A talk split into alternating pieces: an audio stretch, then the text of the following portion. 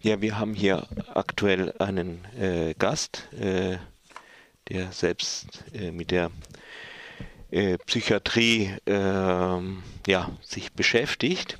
Er äh, will uns was erzählen über einen Gesetzentwurf, der wohl heute ähm, beschlossen werden soll. Äh Na, beschlossen nicht, aber er wird heute in erster Lesung in den Bundestag gehen. Ja, kurz nochmal vorstellen, ich bin der Mirko und ich bin unter anderem auch aktiv in der Psychiatrie erfahrenen Bewegung, sowohl auf lokaler als auch auf überregionaler Ebene.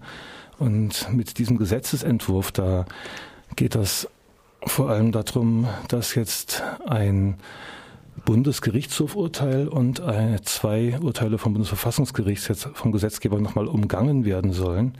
Da gab es ja zwei Urteile im Jahre 2011 vom Bundesverfassungsgericht, die Zwangsbehandlung für verfassungswidrig erklärt haben. Der Bundesgerichtshof hat diesen Sommer nachgezogen und hat auch nochmal gesagt, auch unter Betreuung, also auf Anordnung eines gesetzlichen Betreuers, ist Zwangsbehandlung gegen den Willen des Betroffenen nicht äh, statthaft, also nicht erlaubt. Es gibt also im Moment keine gesetzliche Regelung. Daraufhin hat die DGPPN, das ist die Deutsche Gesellschaft für Psychiatrie, Psychologie und Nervenheilkunde, das ist ein Verein, der sehr pharma-nah zu bezeichnen ist und der auch ähm, unter anderem Elektroschock propagiert und ähnliche Sachen, der hat sich in einer groß angelegten Medienkampagne zu Wort gemeldet. Ähm, also es gab einen lauten Aufschrei in den Medien, eben alles aus dieser Richtung DGPPN. Herr Falkei ist der Vorsitzende, der wurde querbeet durch Taz, Süddeutsche, alle Zeitungen regelmäßig zitiert und die haben dann ähm, ganz lautstark gefordert, dass ganz schnell eine ähm, Rechtssicherheit wiederhergestellt werden muss. Also darunter muss man verstehen, die möchten ihre Praxis der Zwangsbehandlung weiterführen wie bisher und wollen jetzt einfach eine neue gesetzliche Grundlage. Sie sind bei der Koalition wohl auf offene Ohren gestoßen und die hat jetzt in einem ersten Versuch versucht dann die Neuregelung, ähm, die gesetzliche Neuregelung für Zwangsbehandlung unter Betreuung dann auf ein anderes Gesetz draufzusatteln. Das hat für Empörung gesorgt. Inzwischen versuchen sie, das zumindest formal ähm, den Spielregeln anzupassen, eben in einem eigenen Gesetzesentwurf dann durchzuziehen.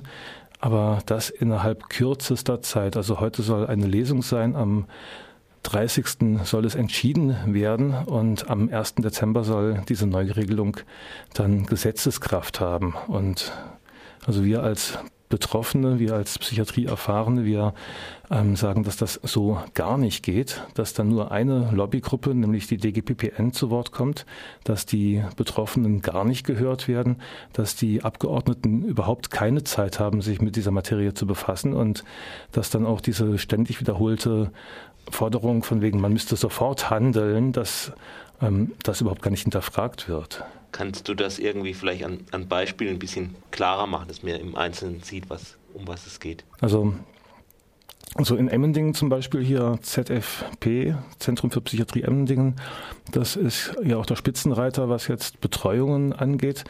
Wenn dort ein Patient eingeliefert wird, der sich nicht behandeln lassen möchte mit diesen schädigenden Substanzen. Dem wird eine Betreuung aufgedrückt und dann sagt der Betreuer, ja, behandelt den mal. Und das war ja bis zu dem Bundesgerichtshofurteil Praxis und auch mehr oder weniger rechtens. Und ja, eine Zwangsbehandlung. Ja, es, gibt, das es gibt ja doch ein, ein, ein Recht auf äh, körperliche Unversehrtheit. Die gilt ja eigentlich auch für äh, Menschen, die krank sind.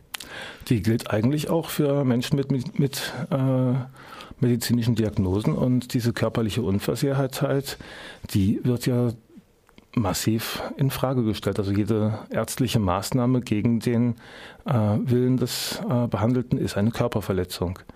Und das wird auch dadurch nicht anders, dass irgendein Betreuer zustimmt oder sonst irgendwas. Ich meine, da werden Drogen verabreicht, die 20 bis 32 Jahre Lebenserwartung ähm, kosten, wenn man die regelmäßig nimmt. Und das sind Drogen, die auch bei kurzer Verabreichung massive Schädigungen hervorbringen können. Und ja, ich meine, die Frage ist ja, warum diese Eile? Also diese Eile ist eigentlich gar nicht nötig. Man sollte eigentlich an diesem Punkt wo jetzt mehrere Gerichte, mehrere höchste Gerichte gesagt haben, das geht so nicht mit der Zwangsbehandlung. Da sollte man doch mal umdenken und schauen, wie geht's denn ohne? Wie müssen wir denn eine Psychiatrie oder auch eine Pflege ähm, einrichten, dass eben die Menschenrechte nicht mehr verletzt werden, dass die Leute nicht mehr gegen ihren Willen behandelt werden.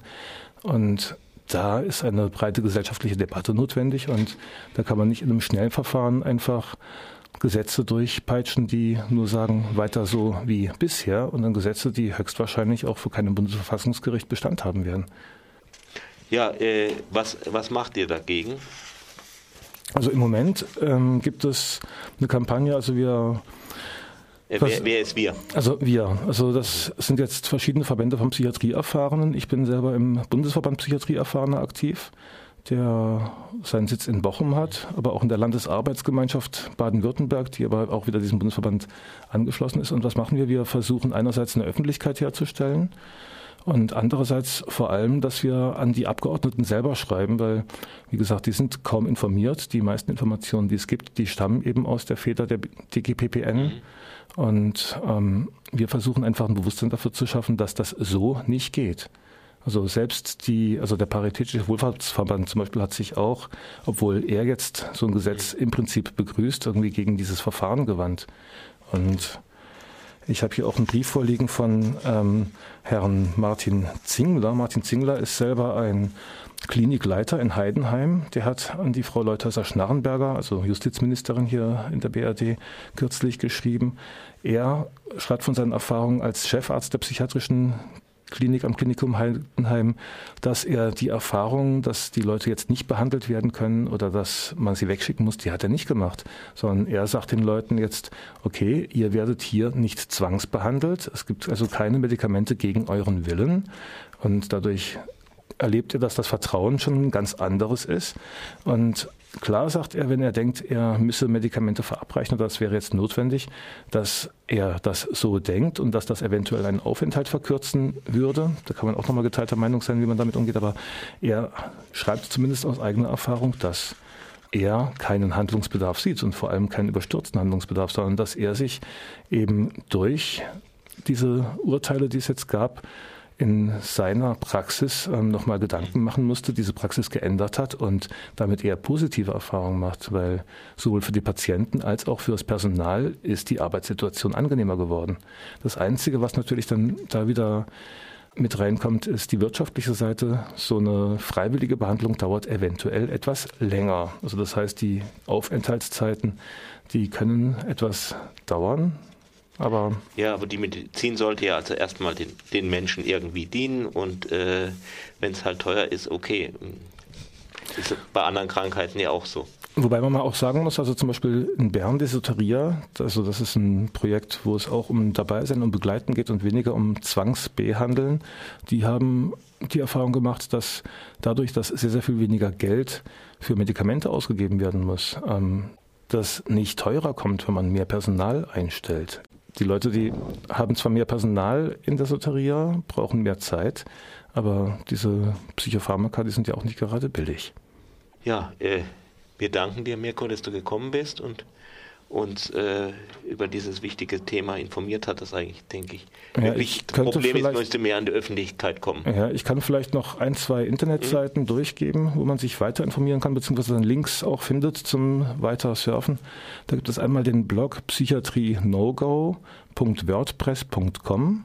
Da gibt es einige Artikel, die dann auch weiter verlinken. Dann gibt es natürlich die Seite des Bundesverband Psychiatrieerfahrene, das ist bpe-online.de und auch die Psychiatrieerfahrenen in Nordrhein-Westfalen. Die haben sehr, sehr gute Texte auf ihrer Seite versammelt. Das ist psychiatrie-erfahrene-nrw.de und von diesen Seiten findet ihr auch noch Links, um euch weiter zu informieren.